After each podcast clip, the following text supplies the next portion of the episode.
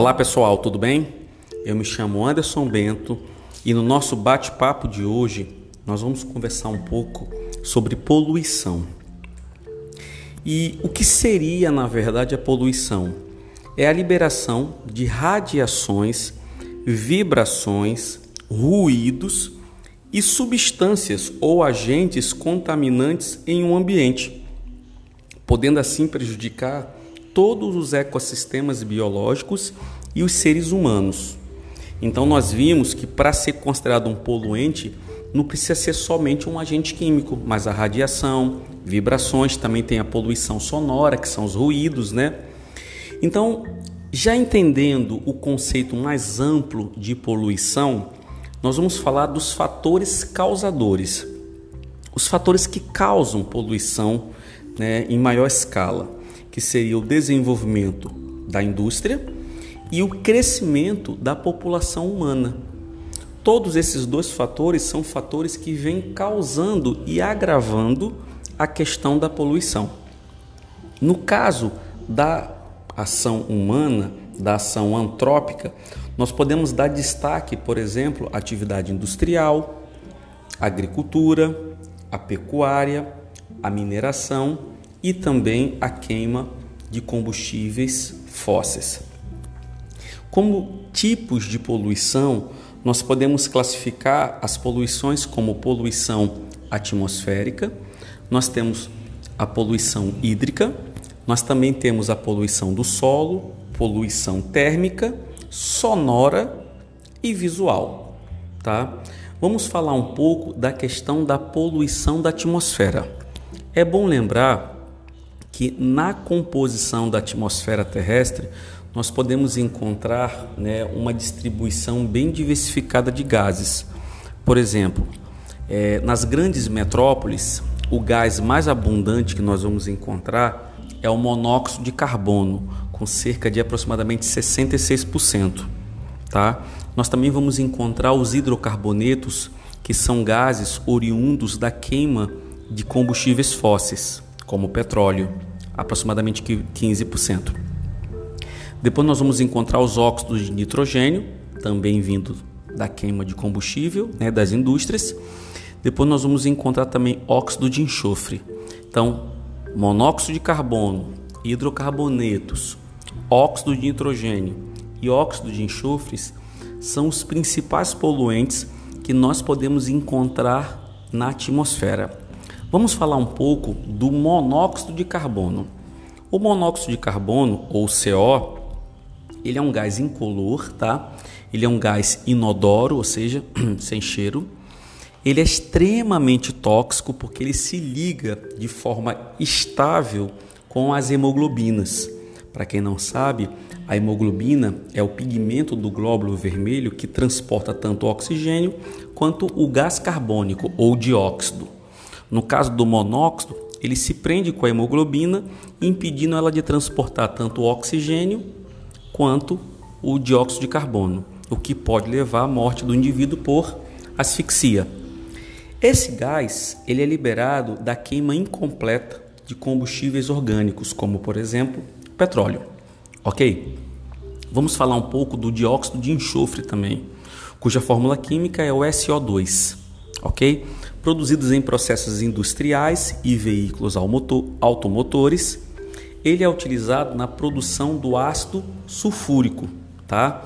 E quando inalado pelo ser humano, ele pode causar, por exemplo, bronquite, asma e efizema pulmonar. Para quem não está lembrado, efizema pulmonar é quando o pulmão perde aquela capacidade que a gente chama de elastência e complacência. Ele estica e depois ele volta ao normal. Voltar ao normal é a complacência, que é onde o efizema pulmonar atua. O pulmão perde a complacência.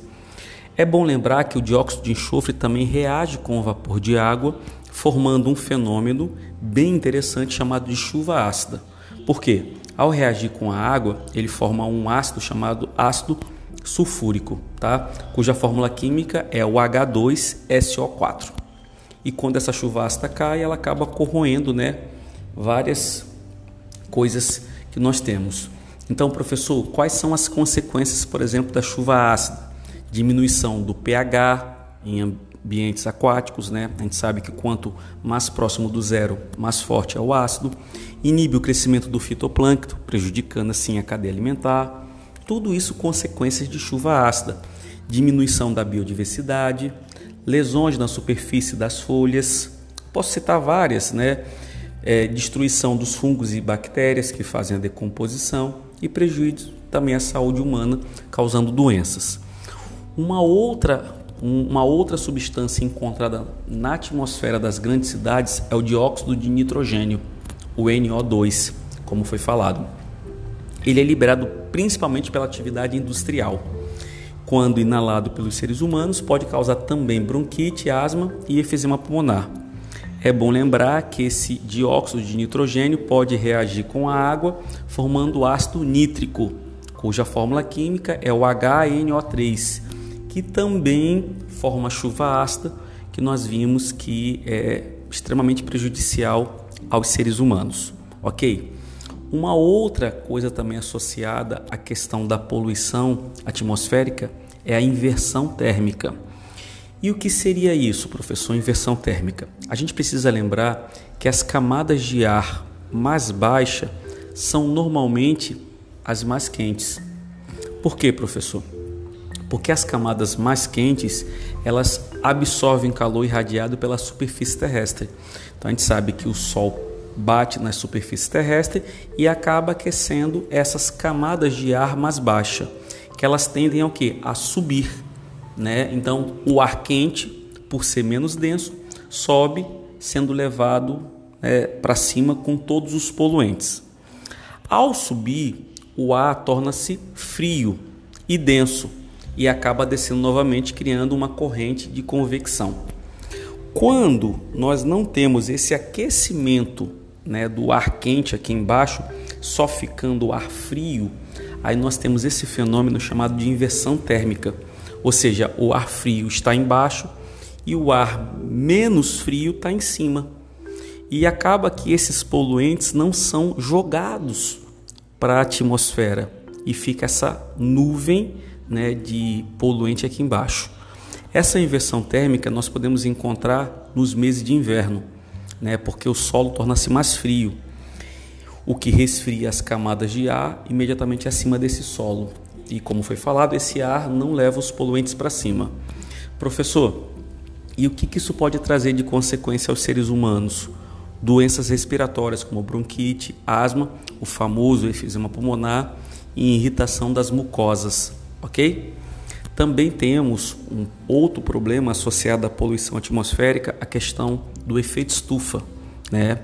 O que seria, professor, esse efeito estufa? Nós sabemos que a radiação solar que chega à Terra, boa parte desses raios são refletidos pelas nuvens. Então, eles chegam aqui na Terra e são refletidos pelas nuvens e pela superfície terrestre, né, quando eles são passam pelas nuvens. Uma parte desse, dessa radiação é absorvida e outra parte é refletida. Né? Essa radiação que ela é refletida, ela é refletida na forma de calor. E o que, que acontece? Essa nuvem de gás carbônico que nós temos em cima não deixa com que esse calor se dissipe para a estratosfera. Acaba que a gente fica preso dentro de uma como se fosse uma cúpula, né? Só que formada por nuvens de gás carbônico que permite que a radiação entre, mas o calor não consegue ser dissipado para o espaço. E esse fenômeno acaba causando o que? O aumento da temperatura do planeta, né? E consequentemente o derretimento das calotas polares. É bom lembrar que o efeito estufa ele não é causado somente pelo gás carbônico, mas também nós temos o metano, que é o CH4, liberado, por exemplo, dos puns, né, de bois e vacas, a pecuária faz isso, e o dióxido de nitrogênio que nós vimos também que são liberados de atividade industrial. OK? Então, lembrando que esse efeito estufa, ele traz sérias consequências para a temperatura do planeta Terra. Nós tivemos alguns documentos, alguns protocolos que foram assinados por vários países, dentre eles o Protocolo de Kyoto, né, que em 1997, isso 97, aproximadamente 175 países lá em Japão, em Kyoto, né, na cidade do Japão, assinaram um protocolo. E a meta era reduzir em 5,2% a emissão de gases até 2012, partindo né, dos níveis de 1990. E nem todos os países compraram essa ideia, principalmente os Estados Unidos, que foi o maior poluidor, ele não resolveu adotar né, as medidas que foram formuladas no protocolo de Kyoto. Um outro problema também que nós temos na poluição atmosférica é a questão da destruição da camada de ozônio. Lembrando que essa camada de ozônio ela é formada pelo gás O3, que é o gás ozônio, que está situado na atmosfera, numa faixa entre 11 e 50 quilômetros de altitude. O ozônio ele forma-se a partir da reação da molécula do gás oxigênio. Ok? Esse ozônio ele é extremamente importante na no processo de filtrar né, os raios UV, os raios ultravioletas que são provenientes do Sol. Quando a gente começa a usar gases à base de CFC, que é clorofluorcarbono, esses gases são utilizados em refrigeradores, em sprays aerosol, como aquele desodorante, né, o Baygon, que a gente utiliza como inseticida. Ele libera esse gás, porque esses produtos são colocados junto com gás, e o produto, quando ele é apertado, sai o produto e o gás junto. Esse gás reage com a camada de ozônio, né, que vem destruindo. Existe uma polêmica dizendo que o buraco aumentou, o buraco continua estável, mas nós não vamos entrar nesse mérito da coisa, ok? Vamos falar agora da poluição hídrica. A poluição hídrica é o lançamento de dejetos de esgotos nos rios e lagos sem ter a, o prévio tratamento. Professor, e quando a gente lança esgoto sem tratar nos rios, o que, que acontece? Promove o aumento da quantidade de nutrientes nesse ambiente, porque essa matéria orgânica passa a ser nutrientes. Isso leva o quê? A eutrofização. O que, que seria, professor, eutrofização? A eutrofização é o seguinte: essa estrutura não permite com que a luz penetre, né? nós sabemos que a luz tem uma capacidade de penetrar na água, com essa camada de molécula orgânica em cima, a luz não penetra, o fitoplâncton não consegue realizar fotossíntese, fica um ambiente totalmente anaeróbico e começam a aparecer bactérias anaeróbicas nesse tipo de ambiente. Tá? Então, uma das principais consequências da eutrofização é o acúmulo de bactérias anaeróbicas.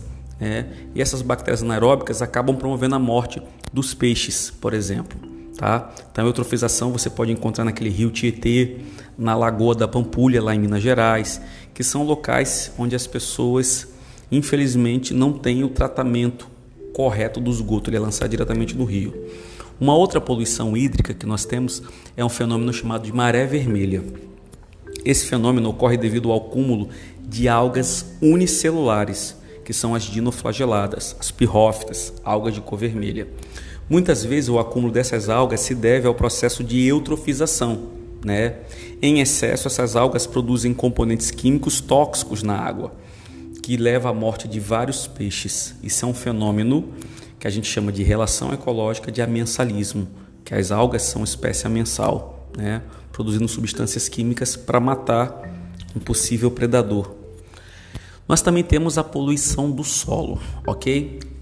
Apresenta, né, o solo, na verdade, a presença no solo de elementos químicos em excesso como o lixo que o homem produz, é, afeta diretamente os seres vivos e interfere na cadeia alimentar.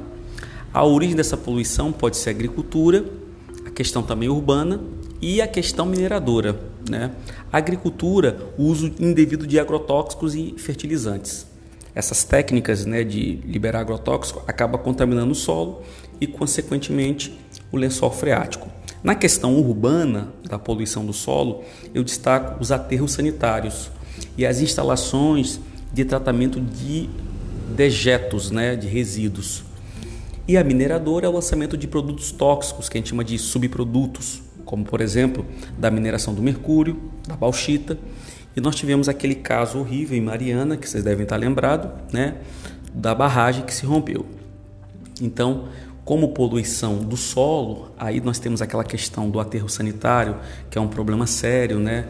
Que a gente sabe que acaba atrapalhando toda a questão do solo. E qual é a medida, professor, mais correta? Fazer a reciclagem do lixo, né? A reciclagem do lixo tem alguns benefícios que são muito importantes. Por exemplo, a diminuição significativa da poluição da água e do ar e do solo. Né? Gera empregos, é, tem um baixo custo de produção e é uma economia limpa, ok? Aí nós temos, por exemplo, a reciclagem do, sol, do óleo de cozinha, que as pessoas costumam jogar no, no esgoto. É bom lembrar que um litro de óleo de soja jogado no esgoto contamina até mil litros de água. O, sol, o óleo não é biodegradável, né? Então, com esse óleo reciclado de frituras, nós podemos fazer sabão, biodiesel, resinas para tintas, detergente, ração para animais, tá? E é bom lembrar também um fenômeno que ocorre chamado magnificação trófica. O que, que é isso, professor? Quando a gente utiliza alguma substância química que elas não são biodegradáveis, elas tendem a se acumular ao longo de uma cadeia alimentar, é bom lembrar que o último animal da cadeia alimentar, o topo de cadeia, é o que se contamina mais. Por quê, professor? Porque no alimento que ele está comendo tem pouca energia. Então, para compensar essa pouca energia, ele acaba comendo mais. Ao comer mais, ele se contamina mais. Ok? Esse fenômeno chama de magnificação trófica. E os produtos biodegrada não biodegradáveis que nós temos é o mercúrio, o chumbo e o DDT. Ok? Então, pessoal, é isso que eu queria tratar com vocês sobre poluição. É um tema que costuma cair em prova, tá? Dê uma lidinha nos materiais teóricos e qualquer dúvida, volte o áudio e escute de novo, tá bom? Forte abraço e até o nosso próximo encontro.